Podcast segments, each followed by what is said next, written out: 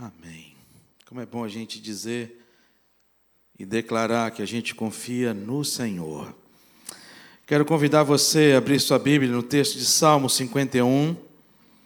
Quero saudar a todos com a graça e a paz do nosso Senhor e Salvador Jesus Cristo. Que Deus inunde a nossa vida nesta manhã, início de tarde, com a sua graça e fale ao nosso coração através desta palavra que vamos ler. Abra sua Bíblia e deixa aberta no Salmo de número 51. E antes de ler, nós que conhecemos a história de Davi, eu gostaria de fazer uma pergunta. Vou te dar um tempo para poder você pensar, refletir, responder para você mesmo. Qual foi a maior vitória que Davi teve ao longo da sua vida? Qual foi? A maior vitória de Davi. Possivelmente, na, no nosso coração e a nossa mente, vai apontar que a maior vitória que Davi ele teve ao longo da sua vida foi quando Davi enfrentou o grande gigante Golias. E de fato foi uma grande vitória. Não apenas para Davi, mas para todo o povo de Israel. Alguns outros iam dizer que foi quando Davi foi escolhido como rei de Israel. Uma grande vitória, embora não tivesse sido um processo eleitoral. Samuel, ele sai da sua casa, vai à casa de Jessé para ungir o rei. Então ele já tinha o endereço certo. Mas Jessé coloca todos os seus filhos menos Davi. E Davi ali, ele é lembrado quando não é visto, porque ele tinha, já havia um projeto de Deus para a vida de Davi. E talvez essa tenha sido, ou alguma outra vitória de guerra, porque ele é um grande general de guerra, grande estrategista em batalhas.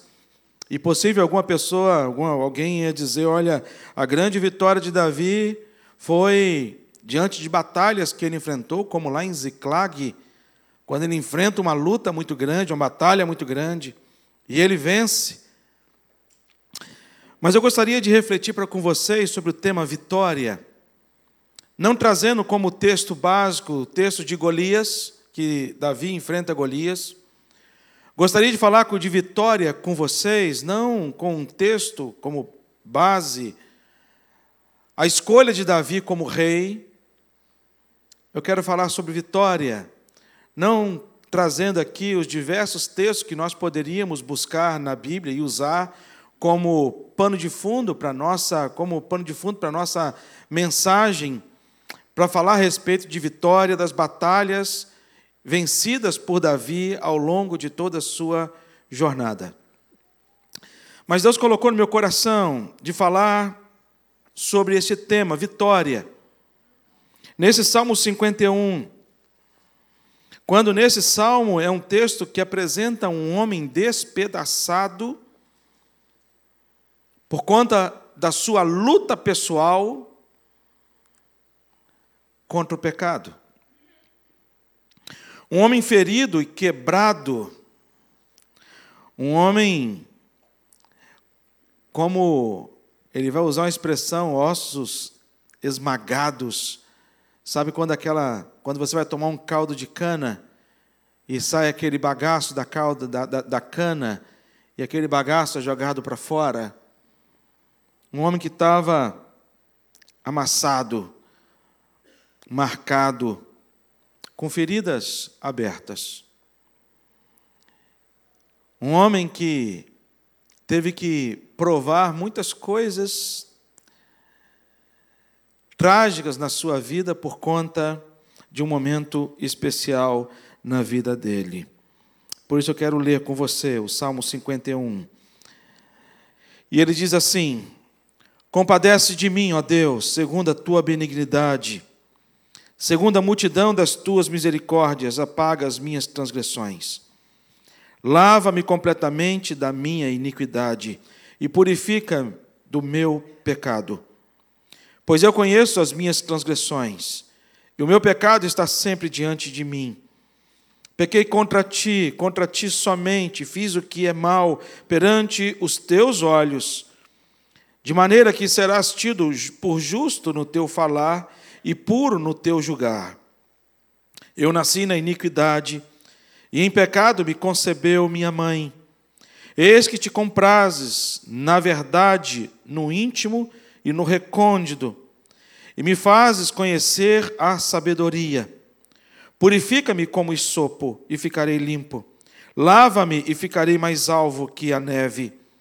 Faze-me ouvir júbilo de alegria, para que exultem os ossos que esmagastes. Esconde o rosto dos meus pecados e apaga as minhas iniquidades. Cria em mim, ó Deus, um coração puro e renova dentro de mim um espírito inabalável. Não me repulses da tua presença nem me retires o teu Santo Espírito. Restitui-me a alegria da tua salvação e sustenta-me como um espírito voluntário. Então ensinarei os transgressores os teus caminhos, e aos pecadores se converterão a ti. Livre-me dos crimes de sangue, ó Deus, Deus da minha salvação, e a minha língua exaltará a tua justiça. Abre, Senhor, os meus lábios e a minha boca manifestará os teus louvores, pois não te comprases em sacrifícios, do contrário eu te daria, e não te agradas de holocaustos. Sacrifícios agradáveis a Deus são o espírito quebrantado, coração compungido e contrito. Não o desprezarás, ó Deus. Faze bem a Sião, segundo a tua vontade, edifica os muros de Jerusalém. Então te agradarás dos sacrifícios de justiça, dos holocaustos e das ofertas queimadas, e sobre o teu altar se oferecerão novilhos.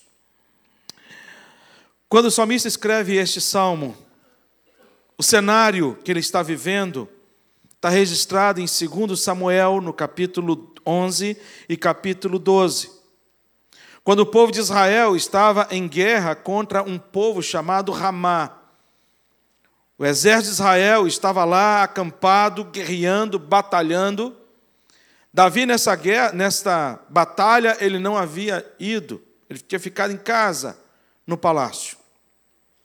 E o texto fala que ele estava caminhando em casa, estava nos corredores, chegou na sacada, e ele viu uma mulher se banhando.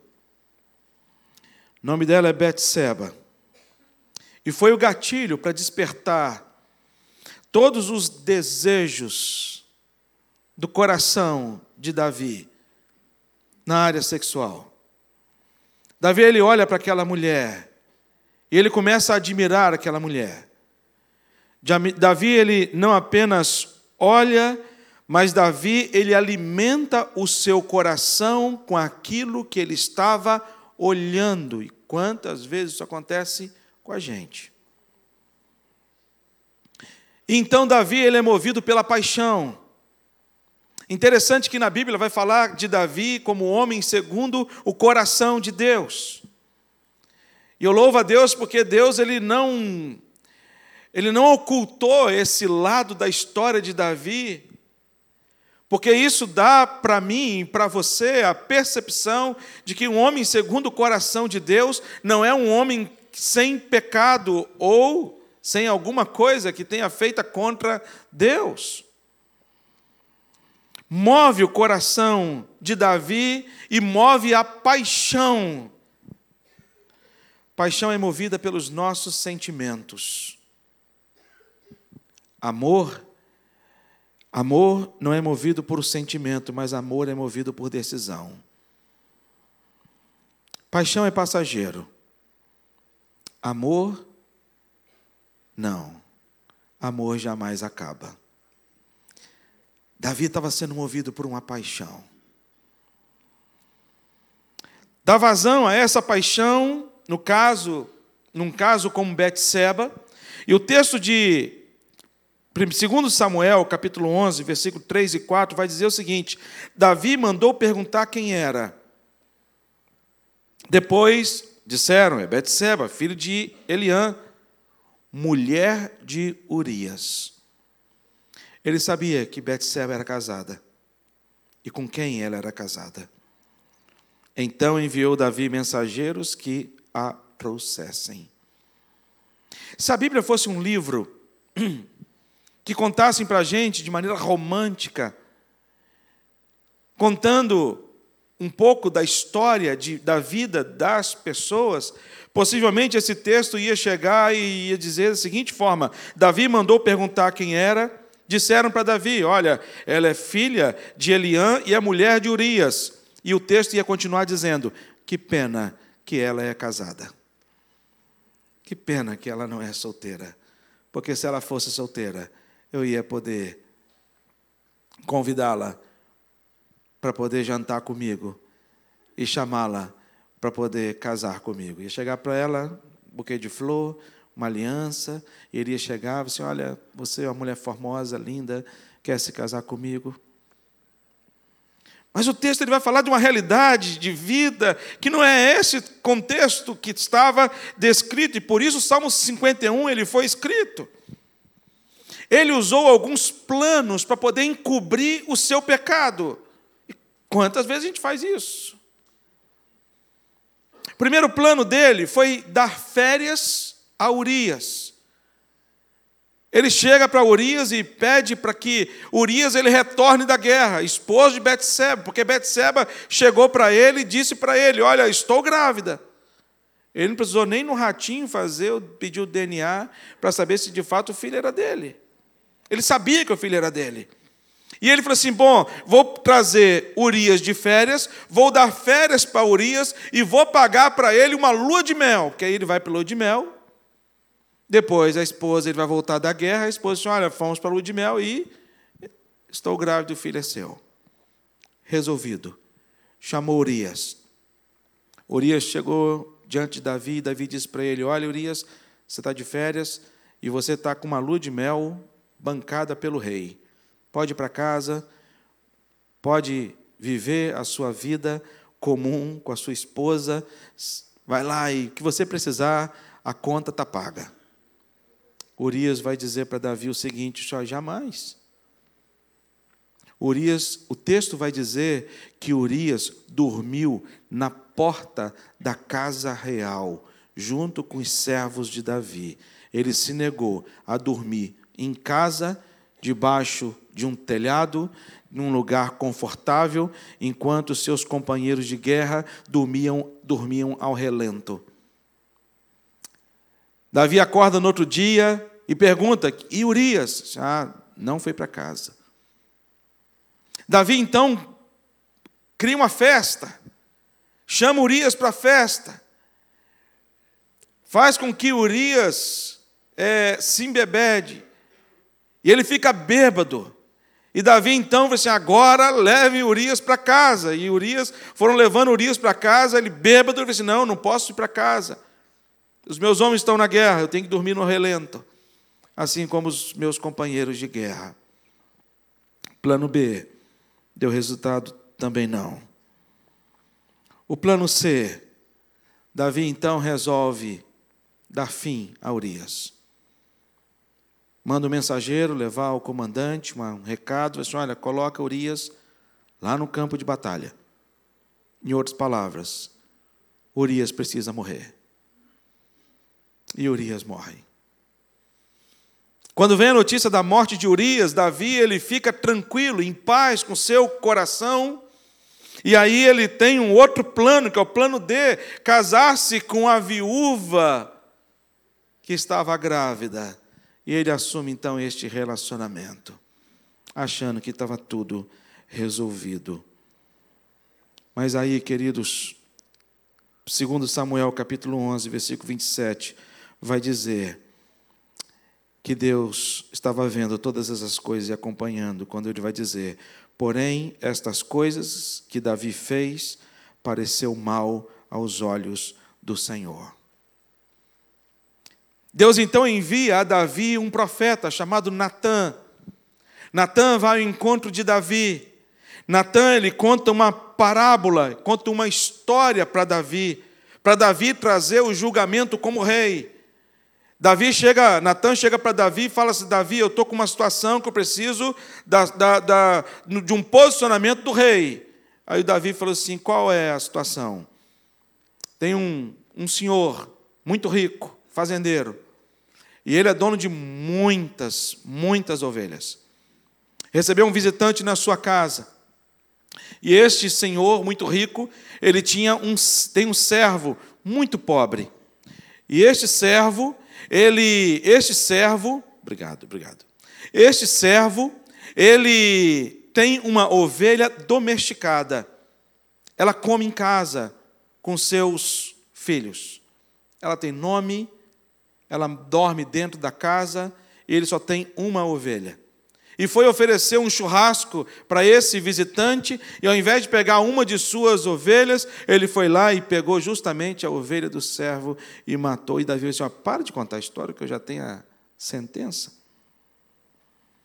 E a palavra de Davi para Natã: Disse Davi: Este homem deve morrer. Qual foi a palavra de Natã para Davi? Este homem é você. Antes de entrar nos pontos aqui, eu vou ser breve. Eu quero fazer duas aplicações com essa afirmação de Davi. Este homem deve morrer. A primeira coisa é que ninguém é semelhante a Deus. Ninguém. Davi não sabia que ele estava ali julgando a sua própria causa. Davi não sabia que ele estava julgando a sua própria causa. Ele ali estava sendo julgado por ele mesmo. E ele dá a sentença de morte para ele mesmo. Por isso, não existe ninguém semelhante a Deus. Porque se Deus fosse agisse como o ser humano age, o natural seria que Davi, naquele momento em que ele tivesse tendo um relacionamento com Betseba, Davi naquele momento ele teria que ser morto. Mas louvado seja Deus, porque o nosso Deus, ele é gracioso, ele não age como o homem age. Ele vai dizer para a gente em Miqueias, capítulo 7, versículo 18: Quem, ó Deus, é semelhante a ti, que perdoas as, a iniquidade e esquece de toda transgressão da tua herança. Louvado seja Deus, porque o nosso Deus, ele é misericordioso. Amém, irmãos? E é por isso que nós estamos aqui. Por isso que nós não fomos mortos. Porque nós não somos sentenciados com os nossos próprios julgamentos.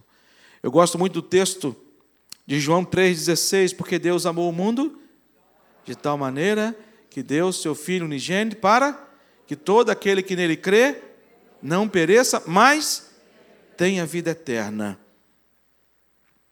E o texto vai continuar quando ele vai dizer que Deus ele não veio a este mundo para julgar as pessoas. Jesus não veio. As pessoas da época entenderam que Jesus ele veio ao mundo para julgar as pessoas, no entanto, que levaram aquela mulher que foi pega em flagrante adultério e disseram: Olha, pegamos essa mulher que foi pega em flagrante adultério. E Moisés, a lei mosaica, fala que devemos apedrejá-la. E o Senhor aquele que não tem pecado, que atire a primeira pedra. Então, ninguém Deus não é semelhante a ninguém. Deus, ele é semelhante a ele mesmo, não tem ninguém igual a Deus. Deus olha para a gente com um olhar gracioso, amoroso, misericordioso. Por isso que as misericórdias do Senhor se renovam a cada dia sobre as nossas vidas e por isso nós podemos ter a esperança. Nós podemos ter. Segunda coisa que a gente aprende aqui desse, desse ponto. Ai de nós, se dependêssemos da misericórdia humana. Ai de nós, se nós dependêssemos da misericórdia humana. Este homem tem que morrer. Fechando aqui, voltando. Esse texto ele vai falar para a gente dessa vitória. Apesar de a gente entender nesse texto e alguns olhares como uma das maiores derrotas de Davi, e eu consigo olhar nesse texto a maior vitória que Davi teve na sua vida, porque, irmãos, você sair da, da, do lamaçal de pecado, você sair do buraco, é um desafio muito grande. É um desafio muito grande. E aqui nesse texto a gente entende que, em primeiro lugar, vitória, ela só é possível quando nós assumimos as nossas fraquezas. A vitória ela só é possível quando nós assumimos as nossas fraquezas. Por isso que ele vai dizer: "Pois eu conheço as minhas transgressões e o meu pecado está sempre diante de mim". O versículo 3 ele vai dizer. Enquanto Davi calou o seu pecado, e a vida dele se murchou, os olhos secaram, a alegria da salvação ela foi embora porque a mão de Deus pesava dia e noite sobre ele. E quando falamos a respeito deste, da, da assumir a fraqueza, e como é que nós assumimos a nossa fraqueza? Como é, que, como é que é este processo? Assumir a fraqueza. Assumir a fraqueza, em primeiro lugar, é quando nós nos olhamos diante de um espelho. O Evangelho nos convida a isso a todo momento. Quando nós participamos da ceia do Senhor, antes de participarmos da ceia do Senhor, é necessário que haja um olhar no espelho. A maioria das mulheres tem um, um espelhinho na bolsa para poder corrigir a maquiagem. Nós, homens, não. Nem adianta. O homem só balança a cabeça assim, já está resolvido. Mas o texto aqui ele vai dizer para a gente que é necessário a gente se olhar no espelho. E ao olhar no espelho, é um convite contra a natureza humana. Porque qual é a natureza humana? A natureza humana que traz uma tendência no coração do ser humano é fazer o quê? É olhar para os outros.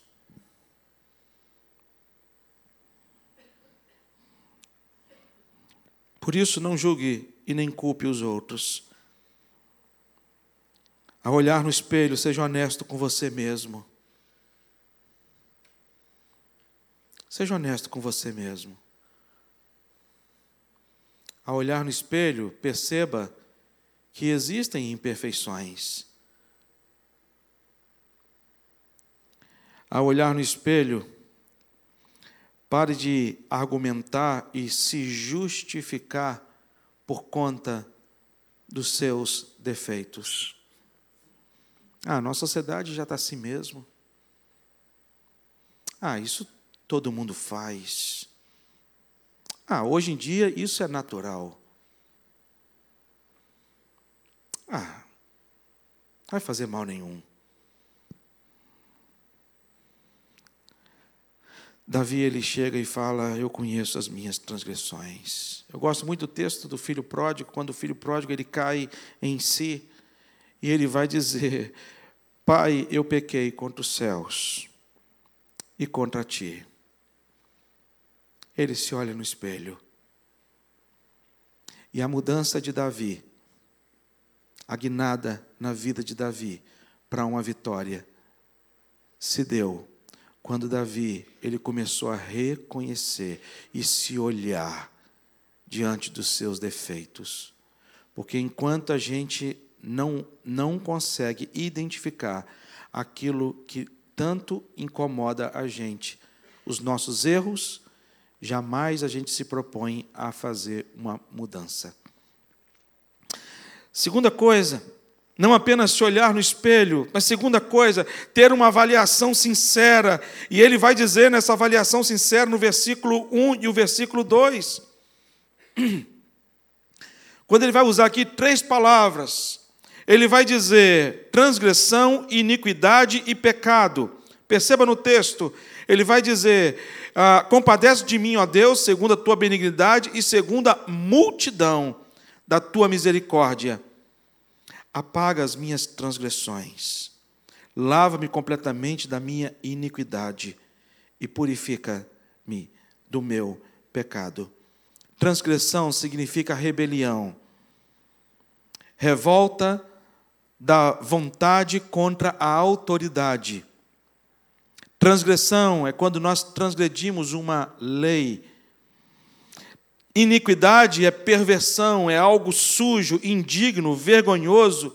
E pecado é quando a gente erra o alvo, quando a gente desagrada o coração de Deus. Em outras palavras, Davi está dizendo para Deus o seguinte: Senhor, eu me olhei no espelho e sabe o que, que eu encontrei? Sabe o que, que eu me deparei? Com um homem, não segundo o coração de Deus, mas um homem que se, que se, é, é, se dispôs o coração a se rebelar contra Deus. Eu me dispus o coração para me revoltar contra a autoridade de Deus. Eu conhecia Betseba, eu sabia com quem ela era casada, eu sabia que ela tinha um relacionamento e mesmo assim eu me dispus a me relacionar com ela. Davi vai dizer também, quando se olha no espelho, eu não apenas me rebelei contra o Senhor, mas eu cometi iniquidade, perversão, algo sujo, indigno e vergonhoso. E ele vai dizer ainda mais: eu cometi e eu pequei contra o Senhor. Eu desagradei o coração do Senhor. Eu disse não para o Senhor e diz sim para as minhas vontades. Eu tenho dito isso, eu tenho dito que uma das coisas mais difíceis para o ser humano é ele dizer não para ele mesmo. Não é dizer não para as pessoas. Mas ah, eu tenho dificuldade de dizer não para as pessoas. Não, a nossa maior dificuldade como ser humano é dizer não para a gente mesmo, para aquilo que está dentro da gente. A gente conseguir dominar a gente mesmo você ser domado pelo Espírito Santo de Deus, porque sozinho você não consegue ser domado. Existe um dragão dentro de cada um de nós, existe um monstro dentro de cada um de nós, que tem de levar o nosso coração cada vez mais para um abismo, e isso traz ao nosso coração a satisfação, o prazer e nós vivemos numa sociedade afundada pelo desejo da experiência, do prazer. Eu preciso viver as minhas experiências e experiências que satisfaçam o meu coração. A Bíblia não vai dizer para a gente que isso não é errado. Mas a Bíblia vai dizer para a gente: olha, satisfaça o teu coração naquilo que você quer, mas saiba de uma coisa: de todas essas coisas, Deus vai te pedir conta. E aqueles a quem Deus ama, Deus traz à tona. Deus traz à tona. Deus envia Natãs para chegar para a gente, e falar assim, cara, ou oh, acorda. Às vezes é alguém da família que chega para a gente e alerta a gente. Às vezes é amigos irmãos verdadeiros. Não é aqueles que ficam observando de longe assim, Ih, rapaz, soube de Davi? Hum, sabe da maior, cara. Deus me disse em revelação que Davi teve um, um homem segundo o coração de Deus. sabe? Não.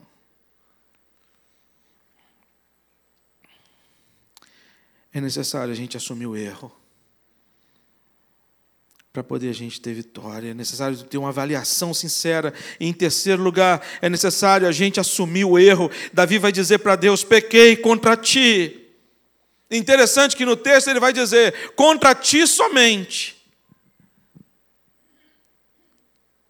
O filho pródigo ele chega para o pai: pai, peguei contra os céus e contra o Senhor. Davi vai dizer para Deus: Olha, pequei contra ti somente, não porque o pecado de Davi não havia, Davi não havia pecado contra Betseba, não era isso que Davi estava dizendo.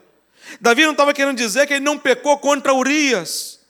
Davi não estava querendo dizer que ele não pecou contra a sua família. Davi não estava querendo dizer que ele não pecou contra a nação de Israel. Davi não estava querendo dizer que ele não pecou contra aqueles homens que foram mortos na batalha. Mas Davi, ele está dizendo para Deus que a natureza do pecado é o pecado que desagrada primeiramente a Deus. E por isso ele vai dizer: Senhor, eu pequei contra o Senhor. É uma conversa séria. Não é oração Aqui não é uma oração somente para poder, sabe, acalmar a, a, a alma, para poder, né, para poder tirar, tirar o peso da consciência. Não! Aqui Davi, ele chega para Deus e rasga o seu coração para Deus. E ele vai dizer de fato quem ele é. Se ele tivesse dito, dizendo isso para um homem, para um ser humano, o ser humano ia chegar para Davi e falar assim: É, meu irmão, entrego, entrego o reinado. Deixa, vamos escolher outro, porque você é muito pecador. Vamos escolher outro. Em segundo lugar, quando a gente olha para esse texto, a gente aprende, em primeiro lugar, que a vitória é quando nós assumimos as nossas fraquezas, mas, em segundo lugar, a vitória é quando nós reconhecemos que nós precisamos de ajuda. Quando nós precisamos de ajuda, a vitória é não apenas quando nós reconhecemos que precisamos de ajuda, mas ela também é quando nós temos a esperança que essa ajuda ela pode existir. E aí, quando o texto vai dizer: Purifica-me como sopo e ficarei limpo, lava-me e ficarei mais alvo que a neve, cria em mim, ó Deus, um coração puro e renova dentro de mim um espírito inabalável. Porque esta ajuda Davi busca em Deus. Por quê? Primeiro, porque é uma ação impossível a ser realizada sozinho. É uma ajuda. É uma ação impossível de ser realizada sozinho. Por isso ele vai dizer: Purifica-me como sopo, e ficarei limpo. Lava-me e ficarei mais alvo que a neve. Isopo era uma planta que era utilizada no momento de purificação, lá onde eram derramados os sangues, misturado com sangue. Era uma planta conhecida como uma planta que fazia uma ação, trazia uma ação purificadora. Mas Davi ele vai dizer: Olha, Lava-me e ficarei mais alvo que a neve. Davi aqui ele está trazendo uma mensagem messiânica a cada um de nós, trazendo a pessoa de Jesus Cristo, nosso Senhor, aquele que nos purifica de todo o mal, aquele que nos lava completamente de todos os nossos pecados e nos torna mais alvos do que a neve. Amém, queridos? Ele vai dizer que muito mais do que uma, uma ação impossível de ser realizada sozinho, ele vai dizer que é necessário a ajuda buscada em Deus, porque é uma ação terapêutica. Deus ele realiza uma ação terapêutica nas nossas vidas, não apenas na vida de Davi, na vida de todos nós. Nós que somos pecadores, falhos, mas quando nós temos essa percepção da nossa, da, da, nossa natureza, é necessário entender que essa ação de Deus, resgatadora, misericordiosa e graciosa, é uma ação terapêutica. Quando no versículo 8 ele vai dizer: Faze-me ouvir júbilo de alegria, para que exultem os ossos que esmagastes. Deus renova a alegria daquele que um dia havia sido perdida. Vai dizer ainda mais, não apenas uma ajuda que tem que vir da parte de Deus, é terapêutica, mas porque é uma, uma, uma ação que restaura a identidade diante de Deus. Os nossos erros, eles nos marcam. O erro, ele deixa uma marca na humanidade. Quando a gente fala de algumas pessoas, por exemplo, aquele ator que deu aquele tapa no rosto, quando se falar o nome daquele autor, ninguém mais quase se lembra dos filmes que ele realizou. mas do tapa que ele deu no rosto daquele rapaz. Os nossos erros, eles marcam a gente. O versículo 9, ele vai falar que Deus ele restaura a nossa identidade. Salmista Davi ele vai dizer: "Esconde o rosto dos meus pecados e apaga as minhas iniquidades". Davi ele tinha vergonha dos seus pecados, daquilo que havia sido cometido. Ele fala: Senhor, esconde meu rosto dos meus pecados. Em outras palavras, Davi está dizendo que a minha vida não seja pautada pelos meus pecados, que eu possa trazer na memória aquilo que me pode dar esperança que as misericórdias do Senhor se renovam a cada manhã sobre as nossas vidas. E Ele vai dizer ainda mais, que é uma ação que nos mantém firmes. Ele dizer: Crie em mim, ó Deus, um coração puro e renova dentro de mim um espírito inabalável. E nós precisamos ter esse espírito inabalável dado, concedido pela ação de Deus. É possível você que já viveu, você que caiu, vê essa graça de Deus sobre a sua vida sendo restaurada por Deus e você reviver a sua história. E Deus dá uma oportunidade de uma nova vida com o Senhor. Eu fazia um trabalho na minha adolescência chamado Alunos de Cristo, que era nas horas do recreio, na minha escola. E uma, uma das vezes que eu realizei o Aluno de Cristo na hora do recreio, conversar com um amigo meu, e ele falando a respeito da vida dele, e ele envolvido nas drogas. Eu falei assim, Deus, eu estou entulhado, nas, fumando maconha até. Estou viciado, cara. E ele era da igreja batista. E ele disse, assim, como é que eu consigo força?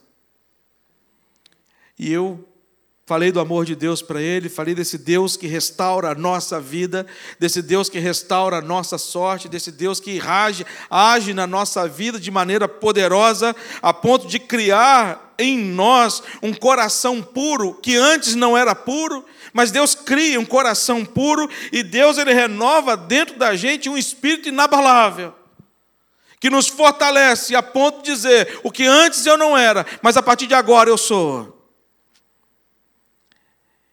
E aí ele falou assim, cara, ora por mim. Eu falei assim, cara, quem tem que orar é você. Você que tem que orar e falar para Deus, e confessar e reconhecer.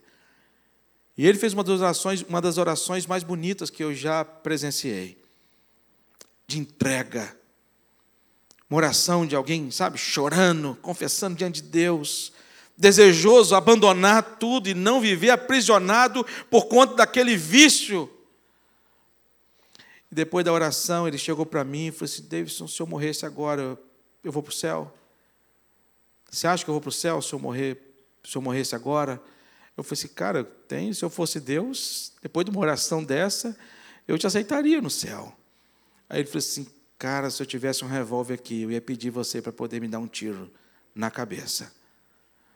Aí eu olhei para ele e disse, muito bom. Tá ótimo. Que aí você vai para o céu.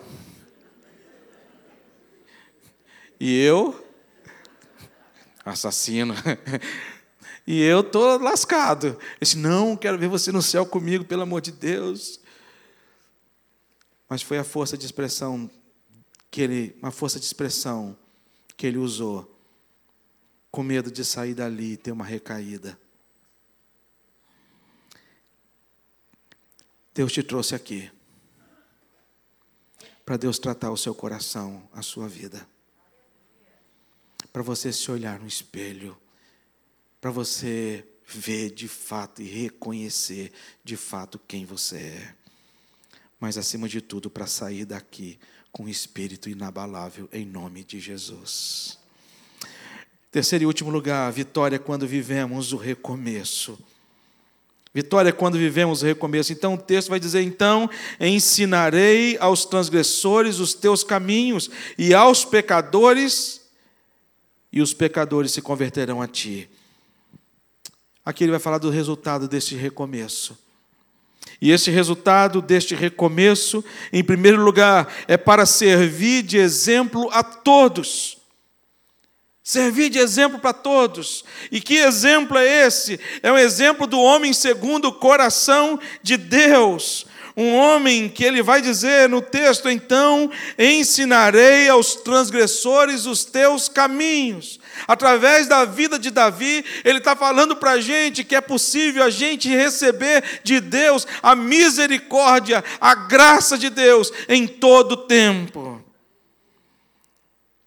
Vitória é quando vivemos este recomeço para servir de exemplo a todos.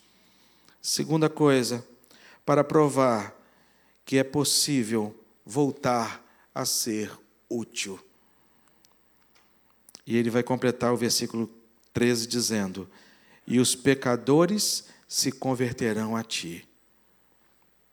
Davi vai dizer para Deus: Senhor, eu vou tornar, eu quero eu quero, eu quero sentir de novo o desejo de ser útil para o Senhor. Lembra de Pedro, quando nega Jesus e abandona Jesus e vai pescar?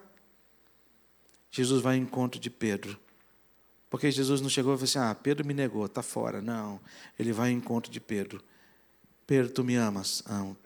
Pedro, tu me amas? Pedro, tu me amas? Pastoreia o meu rebanho as minhas ovelhas. Provar que é possível voltar e ser útil. E segundo, e terceiro e último lugar, para testemunhar que somente Deus pode nos restaurar. Quando ele vai dizer: Livra-me dos crimes de sangue, ó Deus, Deus da minha salvação, e a minha língua exaltará a tua justiça. Abre, Senhor, os meus lábios, e a minha boca manifestará os teus louvores a maior vitória de Davi não foi quando Davi venceu Golias. Foi uma grande vitória. A maior vitória de Davi não foi quando Davi foi escolhido rei de Israel. A maior vitória de Davi não foi diante das batalhas que Davi enfrentou e venceu ao longo de toda a sua vida. Mas a grande vitória de Davi foi quando ele se olhou no espelho. Quando ele se olha no espelho e ele se vê indigno de estar e viver na presença de Deus. E quando ele busca este Deus, a graça, a misericórdia, e ele prova na sua vida que de fato Deus é gracioso, Deus é misericordioso. Eu quero orar com você. E nessa oração eu quero pedir a Deus que, da mesma forma como Deus agiu no coração de Davi, Deus também haja no meu e no seu coração, para que possamos conhecer esta graça, misericórdia de Deus. E eu quero convidar também aquelas pessoas que talvez conhecem amigos, amigas, pessoas que estejam carecendo desta graça de Deus, que hoje estão fora da igreja por conta de marcas marcas que aconteceram no passado e que ao invés de trazer o renovo da presença de Deus, foi motivo dessas pessoas se afastarem. Nós queremos apresentar diante de Deus a vida dessas pessoas e clamar a graça e a misericórdia de Deus. Enquanto cantamos, saia do seu lugar e venha apresentar-se diante de Deus em oração.